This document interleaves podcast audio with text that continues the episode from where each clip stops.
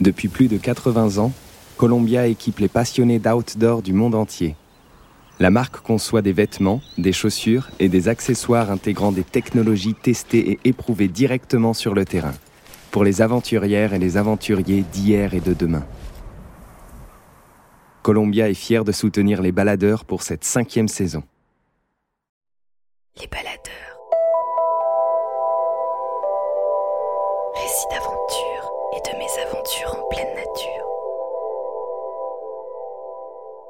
Un podcast du média Les Others. Rendez-vous sur Instagram, at Leothers, L-E-S-O-T-H-E-R-S, pour découvrir notre magazine papier et tous nos autres formats. En 1978, l'ancien ministre des Sports et passionné de montagne, Pierre Mazot, embarque pour Katmandou avec le rêve d'emmener la première cordée française au sommet de l'Everest. À l'époque, le toit du monde est sauvage, l'expédition risquée. Sa marche d'approche longue et éreintante. Au-delà du défi physique et mental, Pierre Mazot veut faire vibrer les cœurs de tous ceux qui longtemps ont cru le chemin inaccessible. Mais comment endosser les responsabilités d'un chef d'expédition? De quoi se sent-on investi lorsqu'il s'agit d'ouvrir la voie? Comment promettre à l'équipe que l'on dirige un retour sain et sauf? Lorsque le parcours lui-même a connu tant d'échecs En atteignant cet objectif tant convoité, à 8848 mètres au cœur de l'Himalaya, Pierre Mazot a marqué l'histoire. Elle aura retenu sa détermination, son caractère et plus que tout, son désir de liberté.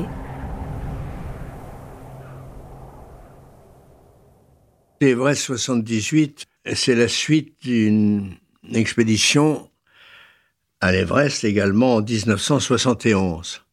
C'était une expédition internationale qui était conduite d'ailleurs par Diren Furt, où il y avait des Anglais, des Américains, des Allemands, des Suisses, des Italiens, et des Français. En réalité, il y avait un Français. C'était moi-même. J'avais été sélectionné sur le plan international. De même qu'il y avait un Italien que je connaissais bien, qui était un ami avec qui j'étais d'ailleurs encordé pour aller à l'Everest en 71. C'était Carlo Mauri, un très grand alpiniste, décédé depuis longtemps déjà. En 71, nous n'avons pas réussi compte tenu de mauvaises conditions atmosphériques et par la suite du décès d'un de nos camarades qui étaient des Pakistanais et qui était mort euh, dans un mur de glace.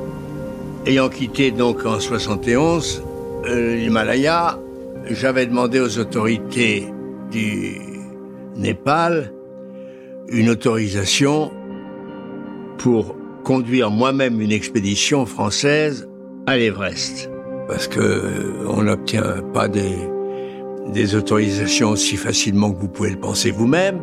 C'est difficile. Pour avoir ces autorisations, il faut les retenir longtemps à l'avance. J'obtiens une autorisation pour 1975, euh, mais je ne peux pas en bénéficier parce que je suis au gouvernement, comme ministre des Sports. Je donne donc mon autorisation à une équipe de Chamonix qui voulait aller à l'Everest par l'arête sud-ouest. Ils n'ont pas réussi, d'ailleurs trois sont morts. Et je redemande une autorisation pour moi quand je quitte le gouvernement. C'est 1978. Je connaissais bien les autorités du Népal à l'époque. Elles disent, mais il y a une, une autorisation qui est donnée déjà à l'Allemagne il faudrait que vous vous entendiez entre Allemands et Français pour qu'il n'y ait qu'une autorisation globale. J'ai donc euh, vu mes amis allemands que je connaissais bien, les alpinistes et le chef d'expédition, et on s'est entendu d'avoir une expédition globale franco-allemande pour aller à l'Everest en 1978. J'avais la chance de connaître les autorités euh, du Népal, ce qui m'avait facilité les choses. Mais ce qui m'attirait, c'est ce qui attire tous les alpinistes pour aller à l'Everest. bah parce que c'est le plus haut sommet du monde. Remarquez, s'il faut que je vous l'explique, je vous l'explique volontiers en disant que ça fait euh, 8848 mètres, voilà, qu'il n'y a pas plus haut. Alors, tous les alpinistes, bah, ils souhaitent un jour, si l'occasion leur est donnée ou leur est offerte, ils souhaitent évidemment aller au plus haut sommet du monde. Voilà. Et quand on aime la montagne, ben, ça peut se concevoir. Et ça doit se concevoir. La difficulté pour la préparation, c'est d'abord de savoir quels sont les gens qui vont avec vous. Si vous êtes le chef d'expédition, c'est un peu à vous à choisir. Bon, moi, j'ai choisi des amis avec qui j'avais grimpé, euh, notamment euh, euh, Jean Afanassiev, Nicolas Gégère, et puis euh, Sekinel, et trois autres, Claude Deck et François S. Donc c'était des amis avec qui j'avais grimpé dans les Alpes, euh, dans les Dolomites. C'est des garçons qui étaient d'excellents alpinistes. Et donc euh, on avait une bonne équipe. En plus, des gens qui se connaissaient qui s'estimaient, qui avaient grimpé ensemble, qui avaient fait toutes les, les, grandes voies des Alpes ensemble. Donc euh, dont j'étais sûr un petit peu de la maîtrise. Voilà, alors donc j'ai préparé cette expédition, j'ai trouvé euh, les moyens qu'il me fallait, en, je m'entends en s'entendant d'ailleurs avec les Allemands. Donc tout ça c'est très bien passé jusqu'à notre départ. Alors ça c'est en juillet 1978, parce qu'à l'époque on marchait à pied pratiquement de Katmandou jusqu'au camp de base. C'était long, ça prenait un bon mois, mais c'était excellent pour la forme. Parce que moi-même, euh, euh, qui travaillais, j'enseignais le droit, en même temps je faisais de la politique, euh, j'étais député, etc. Donc j'avais quand même pas mal de choses à faire. Alors j'étais pas mécontent, comme mes camarades d'ailleurs, euh, de faire un mois de marche à pied, on monte, on descend, c'est tout le pré-Himalaya, après avant la chaîne. Pour nous, ça a été essentiel, dans la mesure où on n'allait pas encore en hélicoptère à Lucla, et ça a pris un mois de marche d'approche, hein, euh, de, fin juillet à fin août. Mais euh, les paysages vallonnés, etc., tout le pré-himalayen, entre Katmandou et Kumbu, donc le, camp, camp de base de l'Everest, c'est tout vallonné, c'est très beau. Alors il y a beaucoup de rizières. Et puis euh, euh, on passe à un moment où il y a des forêts. Quand on passe sous les arbres, parce que Lionel Terret, mon ami euh, Lionel, qui était un des meilleurs alpinistes du monde, il m'avait dit, il avait déjà été, il avait été à la Napurna, il avait déjà été au Makalu, et il m'avait dit Pierre, il faut que tu te rases la tête. J'ai dit, mais tu es con, qu'est-ce que tu vas me raconter, Lionel? Il dit, Pierre, je t'ai dit, tu verras les sangsues. Effectivement, euh, je m'étais fait donc tondre, comme m'avait dit Lionel, et j'ai compris quand on est passé où il y avait encore des arbres et tout, au mois d'août, il y a énormément de sangsues et elles tombent des arbres. Alors quand elles arrivent dans les cheveux, c'est emmerdant pour les trouver parce qu'on saigne sans arrêt alors il faut aller chercher avec une, cigarette et les brûler. Mais évidemment, il n'y a pas ce travail à faire sur le type qui n'a pas de cheveux. C'est pour ça que j'étais content de m'être rasé, comme m'avait dit Lionel. Et effectivement, j'ai pas été trop blessé par les, enfin pas blessé, il faut pas exagérer, mais pas touché par les sangsues, lesquelles euh, euh, sont partout. Vous les trouvez dans les godasses, vous les trouvez partout. Premier sentier abrupt. C'est la première étape vers Pekeo, 1800 mètres. Nous montons éparpillés, les uns dont je suis, par manque d'entraînement, suants et soufflants, les autres sans cesse étonnés par la beauté du paysage, les derniers subissant les premières souffrances. Mais tous, on ne parle guère pour s'économiser, perdus dans leurs pensées profondes. Chacun connaît ses gamberges personnelles. On revoit en soi-même le passé, on imagine l'avenir. On s'efforce par intuition déjà d'entrevoir le sommet, le retour, les amis. Mais c'est vers le sommet, le toit du monde, que courent le plus souvent nos réflexions. Seuls les arrêts, les conversations avec les membres de l'équipe nous ramènent aux réalités, nous arrachent à ces réflexions qui sont comme des rêves, ces mêmes rêves que l'on s'efforce parfois de poursuivre quand, après le réveil, on s'endort à nouveau.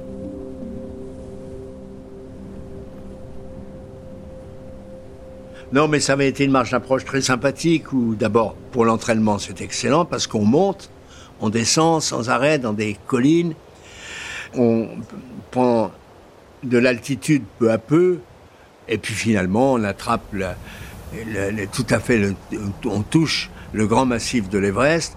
Alors là, il euh, n'y a plus d'arbres, il n'y a plus rien. Et puis ça y est, on sait qu'on est à, euh, deux jours de, l'arrivée du camp de base, on commence à voir l'Everest, derrière le Lhotse et le Nups, on aperçoit de loin, et on dit, bon Dieu, mais on a encore du chemin, quoi.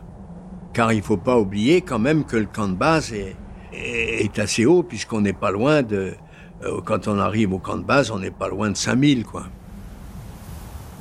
Et puis, on est arrivé à la fin, si mes souvenirs sont bien exacts, du mois d'août 1978 vers le 24 août 78 parce que je voulais arriver au camp de base euh, pour mon anniversaire du 24 août. C'est comme ça que je me souviens du 24 août 78.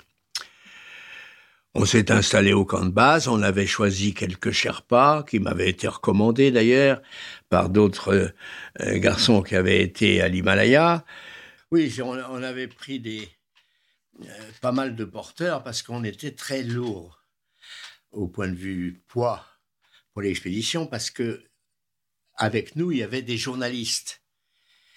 J'avais obtenu de mon, mon ami Henri Marc beaucoup d'argent et Henri Marc était le patron de ce qui est devenu TF1.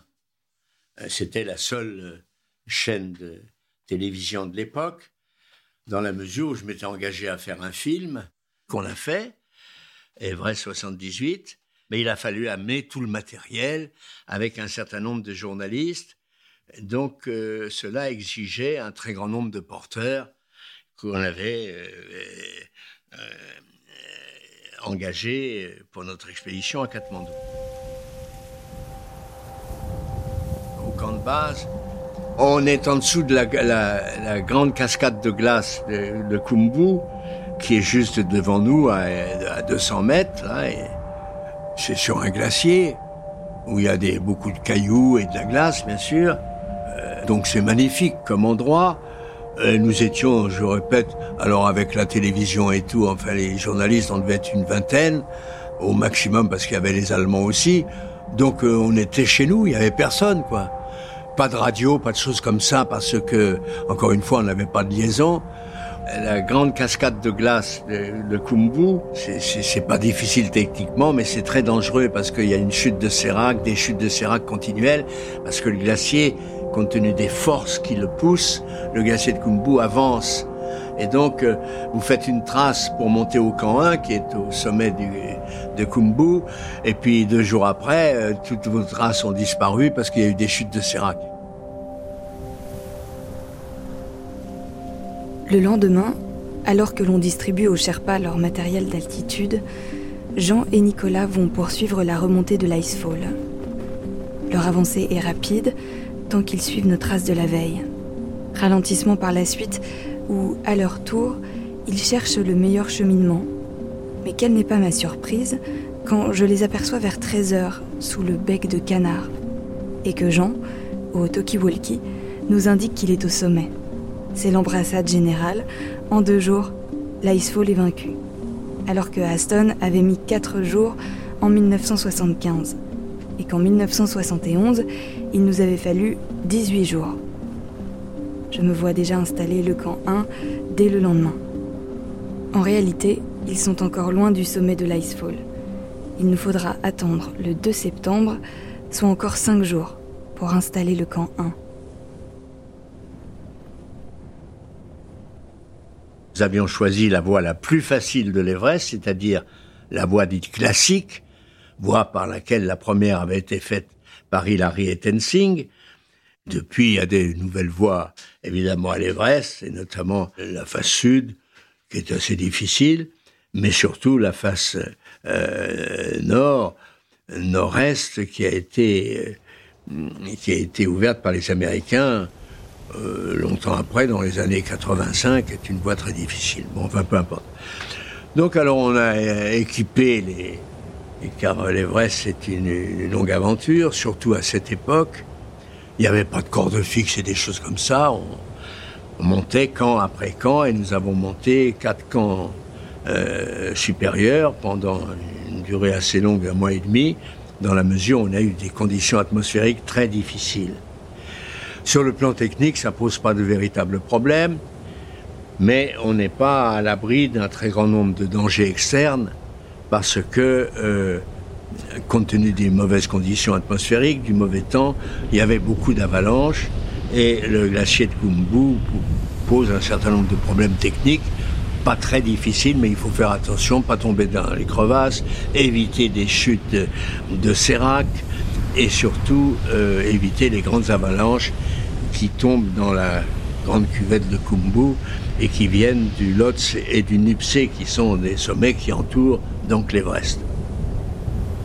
On avait des discussions effectivement pour le problème de la logistique en ce qui concerne les camps, qui, qui ferait les camps, qui porterait le matériel, etc. Donc, euh, mais c'était des copains, donc j'avais pas de problème, moi. Alors, euh, il arrivait que Jean euh, gueule en disant oui, mais qui, qui va porter ça Qu'est-ce qui pauvre con hein, Tout se passera bien, et puis c'est tout, et puis tout s'est bien passé. Non, ma responsabilité, c'était que je voulais que tout le monde revienne. La même chose au Nanga Parbat, partout où j'ai été, au Gesherbrum, dans toutes les expéditions que j'ai faites. Ma joie, c'est d'être revenu avec tout le monde. Pas de malade, pas rien. Et c'est en ça que je me sentais responsable. Le reste, on était copains. Alors je dis pas quand on prenait une décision, d'accord, il vaut mieux passer peut-être plus à gauche des grands séracs.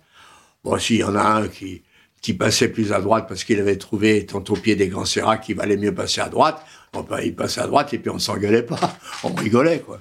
On avait des talkie-walkie de camp à camp, ça, ça marchait. Enfin, c'était des gros téléphones, hein, des machins comme ça. Alors ça, on avait. Puis euh, moi-même, j'y tenais parce que j'étais particulièrement en forme. Tant mieux. Enfin, je vais pas paraître prétentieux, mais j'ai pratiquement posé tous les camps d'altitude. Alors donc, euh, on se téléphone, on est bloqué dans un temps, on est resté près de huit jours au camp 2 qui est en dessous donc des grandes pentes terminales de l'Everest. Compte tenu des, mauvaises conditions, on pouvait pas redescendre par crainte des avalanches et on pouvait pas monter compte tenu du mauvais temps. Le 23, nous montons à 4, Kurt, Hubert, Nicolas et moi-même au camp 3. La nuit est froide, nous sommes parfois essoufflés. Trop de réveils pénibles. Le 25, alors que Nicolas redescend rejoindre Jean, qui se trouve depuis hier au camp de base, nous atteignons Kurt, Huppert et moi, enfin l'emplacement du camp 4. Nous sommes exténués. Les dernières longueurs ont été rendues très difficiles par l'abondance des chutes de neige. Et le vent qui cingle et nous oblige à nous coucher contre la pente. Pour la première fois depuis le début de l'expédition, nous avons vraiment froid. Le mardi 27, je rejoins avec Huppert et Kurt le camp de base, alors que nous nous sommes reposés au camp 2 toute la journée du 26 attendant la confirmation de l'installation du camp 4. Descendre dans la joie. On se sent bien. J'ai passé 17 jours en altitude et retrouver l'oxygène au fur et à mesure de notre approche du camp de base est un plaisir divin. Il fait beau, nous sommes heureux et l'on reprend confiance. Quelques jours de repos et ce sera notre premier séjour au camp de base. Nous remonterons ensuite, nous arrêtant à chaque camp. Il nous restera à équiper le sixième et dernier camp et à gagner le sommet.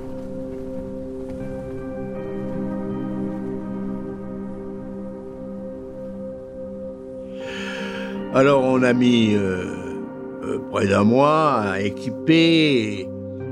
Nous avons atteint finalement, euh, bon, après quatre camps, camp 1, 2, 3, 4, on a atteint ce qu'on appelle le col sud, c'est-à-dire à 8000 mètres, avec difficulté, non pas sur le plan technique, encore une fois, mais des difficultés compte tenu du temps et des conditions atmosphériques, à tel point qu'on s'est posé la question de savoir si on ne devait pas arrêter l'expédition parce que on n'avait naturellement pas de radio pour savoir quel temps il ferait. À cette époque, on était tout à fait seul. Hein. Alors on a décidé avec euh, nos amis allemands euh, d'attendre au maximum et on se donnait le nombre de jours. J'ai été souvent très seul et voulu être seul d'ailleurs. Et ça, euh, c'est le temps de la réflexion et puis on, a le temps de savoir est-ce que ça a bien marché hier, est-ce que demain ça va marcher. se faire dans sa petite tête la, la, trace, est-ce qu'on la voit quand on est au, au camp 2, la voie pour monter au col sud, etc. Est-ce qu'on prend les ponts des Genevois Est-ce qu'on passe à gauche ou à droite? Mais c'est une solitude, c'est vrai, ça, c'est toutes les expéditions, même si vous êtes entouré de camarades, il y a quand même beaucoup de solitude.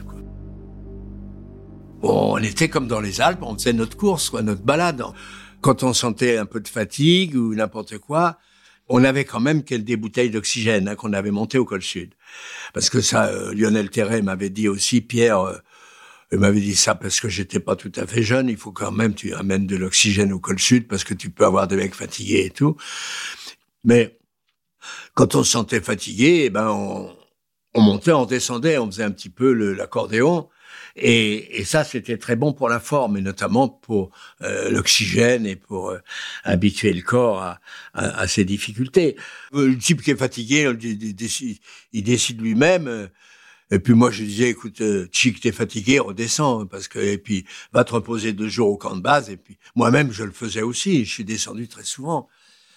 Et c'est bon parce que vous vous habituez évidemment à, aux pentes, aux difficultés techniques, et encore une fois, elles sont très, très faibles, mais vous vous habituez, vous connaissez le chemin, etc. Ou vous vous refaites le chemin, parce que dans le glacier de Kumbu, dans la chute de Kumbu, ça peut changer tous les jours, parce qu'il y a des chutes de sérac énormes, c'est des, des, maisons de six étages qui tombent, hein, alors ça fout en l'air toutes les traces que vous aviez faites. Et puis finalement, euh, on est remonté au col sud, et là, après une véritable tempête au col sud, ah ben on était debout dans la, dans la tente pour qu'elle s'envole pas, on tenait le piquet central et puis voilà, et puis on dormait pas avec le bruit du vent, euh, parce que vraiment col sud il y a des vents énormes et euh, il y, a des vents qui vont jusqu'à 200 quoi. D'ailleurs, il y a parfois sur l'arrêt terminale de l'Everest, qui est un peu la seule difficulté technique de la voie normale que nous avons pris. J'avais un de mes amis anglais dont le nom m'échappe, eh ben, il s'est fait prendre sur l'arête par le vent et puis il a, il a fait 3000 mètres de l'autre côté, côté euh, face est, sud-est de l'Everest. Parce que là, les vents sont terribles. Et le, lendemain matin, vers 6 heures, le vent se calme, un temps magnifique. Et c'est alors qu'on s'est équipé pour monter euh, donc les derniers 800 mètres qui nous séparent du col sud au sommet de l'Everest, 800 ou 900 mètres. On est sorti de la tente on est parti.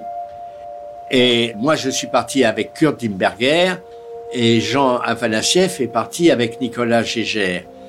Ils étaient moins chargés que nous, plus jeunes.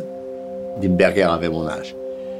Et ils allaient très vite, jusque en dessous du sommet sud, avant le sommet sommital. Là, ils nous ont attendus un petit peu, on est arrivé, mais on était lent parce qu'on avait le matériel de film. C'était pas lourd, c'était une petite caméra portative qu'on porte. Mais enfin, moi, j'avais quand même une bouteille d'oxygène, Limberger aussi, puis on avait du matériel pour le film, etc. Bon, et tout ça. Alors, on était un peu plus chargé que mes deux zèbres, là. Euh, en plus, on avait 30 ans de plus qu'eux, quoi. Enfin, 25 ans de plus qu'eux. Sur l'arrêt Hilary, il y avait, c'était une époque où il a fait très mauvais, donc beaucoup de neige. Évidemment, on enfonçait beaucoup dans cet arrêt de mais euh, les choses se sont bien passées. enfin, quand on est à 8000, euh, 8800, là, quand on est au, à l'Hilary, euh, on regarde un peu à gauche et à droite, on n'a pas le vertige, certes, mais enfin, on n'a pas envie de tomber. Alors, il faut faire attention. On, s'était encordé, Dimberger et moi, pour l'arrêt Hilary.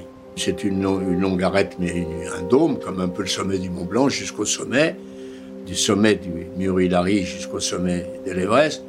Ça paraît assez long, bien sûr, parce qu'on est un peu fatigué qu'on souffle, mais ça doit faire 200 mètres au grand maximum, quoi. On met un peu de temps, là. On sent, la fatigue et on, a envie d'arriver. On va très lentement parce qu'on vient de faire le mur Hilary. Ça, ça, fait quand même de 8000 à 8008. Hein. Bon, on est un peu fatigué, quoi. Et puis alors, euh, l'angoisse, euh, euh, on a envie d'aller au sommet vite, vite, vite. Puis on est arrivés pratiquement tous ensemble. La montée est effectivement difficile, raide, verticale parfois. La paroi de neige est entrecoupée de bandes rocheuses de plus en plus délitées, mais retenues, il est vrai, par le gel. Ces 150 mètres me paraissent longs. J'avance toutefois comme enragé. Je ne veux plus penser à l'impossibilité pour moi de gagner le sommet. Dans deux heures, je l'aurai atteint. Rien ne peut me faire échouer. J'avance pas à pas, enfonçant parfois mon piolet jusqu'à la panne pour m'assurer au mieux, cramponnant avec le plus de précision possible, étirant au maximum mon oxygène, toujours réglé sur 3 litres minute. Bientôt, je sens la pente s'infléchir, se coucher, et je débouche alors sur l'antécime, à 8760 mètres. Neige soufflée, une bosse, en dessous les derniers rochers. La vue est fantastique, mais mon anxiété, mon angoisse n'ont pas totalement disparu. En face de moi, devant, l'arête sommitale. Je me souviens des descriptions de Hilary et de tous ceux qui ont fait le sommet, de Doug Scott. À ma gauche, je vois le couloir et les grandes traversées qui dominent la face sud, itinéraire emprunté en 1975 par les Anglais. Tout en bas, le Kumbu, la Combe Ouest et nos amis du camp 2 qui cherchent à nous apercevoir. J'éprouve une sorte de béatitude. Pourtant, il me faut encore poursuivre, rejoindre Nicolas et Jean qui entament l'arête sommitale. Traître, difficile. Je descends quelques mètres, m'assois alors sur une sorte de petit collet, celle neigeuse en forme de balcon, le plus haut du monde. J'attendrai Kurt. Je me sens bien, calme. J'ai seulement hâte d'en finir.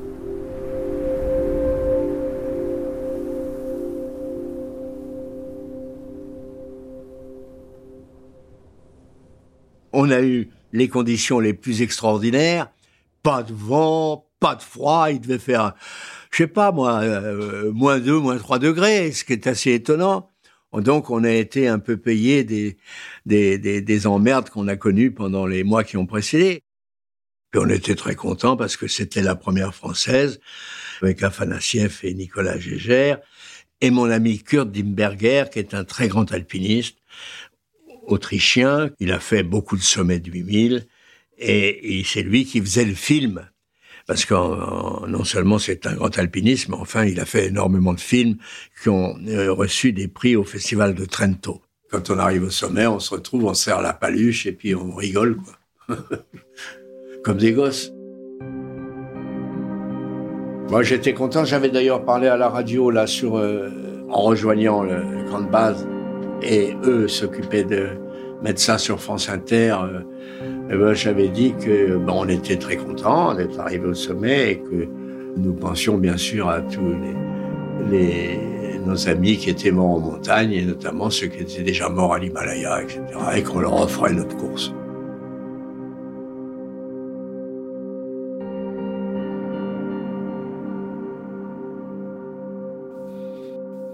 Moi, je crois aux vertus du, du courage, quoi. Les mecs, la vie vaut pas la peine d'être vécue si on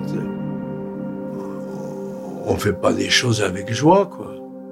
Que ce soit le boulot, que ce soit, enfin, c'est pas toujours marrant, mais et les dérivatifs par le sport ou, par, je sais pas moi, ou par euh, jouer de la musique ou quand on y va, on a envie bien sûr de faire le sommet, quoi, de réussir. Ça dépend pas toujours de soi d'ailleurs, parce que ça dépend des conditions exceptionnelles aussi du temps. Et c'est sûr que euh, dans les Alpes, où déjà ça change très vite, dans le massif du Mont Blanc, Dieu merci, ça n'arrive pas dans les Dolomites parce qu'il n'y a pas de sommet en altitude. Enfin, c'est les plus beaux rochers du monde. Mais à l'Himalaya, le temps peut changer d'une minute à l'autre, par les vents très forts. Il faut mieux y croire, sinon c'est pas la peine d'y aller. Alors euh, ça, oui, j'ai pas fait la course, pour donner un exemple. J'ai fait la course parce que j'avais été en 71 qu'on n'avait pas réussi. Je voulais prendre un petit peu ma revanche sur l'Everest. Et puis en plus, c'était encore une fois la motivation de tout, le monde qui fait de la montagne. Il a envie d'aller au plus haut sommet du monde. Alors il y a d'abord tous ceux qui ont envie d'aller au Mont Blanc. Bah, c'est la même, c'est, la même motivation. Bon alors quand on a réussi, on est content. Quand on est vieux comme moi, c'est des bons souvenirs vers lesquels de temps en temps on a une pensée, quoi. Mais je veux dire que personnellement, j'en ai beaucoup plus pour euh, les amis que j'ai perdus en montagne. Quand j'en ai perdu beaucoup, et notamment, euh, ça on le sait, on a écrit beaucoup là-dessus sur le Freinet, et que depuis la mort des types du Freinet auquel je pense assez souvent, euh, bah, mon, mon, véritable frère en montagne, Bonatti, est mort lui aussi, sa belle mort, mais enfin. Alors, je vois que dans ma génération en France, je suis de ma génération, j'entends, de l'époque où on grimpait à Fontainebleau. Ce soir, je suis le seul qui reste. Je trouve que la montagne, c'est le lieu de l'amitié. Fois, j'ai grimpé qu'avec des amis très chers, comme Bonatti, comme des maisons et tout, et parmi les plus grands du monde, comme Bonatti, qui était euh, un véritable frère pour moi.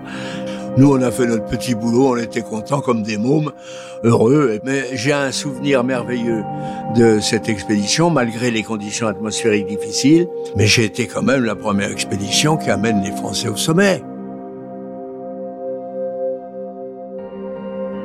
Les extraits que vous avez entendus dans cet épisode sont issus de l'ouvrage Everest 78, écrit par Pierre Mazot et paru chez Paulsen en 2018. Merci à lui pour son précieux témoignage et merci à vous d'avoir écouté cet épisode. Les Baladeurs est un podcast du magazine Les Others. Cet épisode a été réalisé par Thomas Fir en collaboration avec Nicolas Alberti. Il a été monté par Chloé Vibo et Capucine Lebeau et présenté par Clément Saccard. La musique originale a été composée par Nicolas de Ferrand et le mixage a été assuré par Laurie Galigani.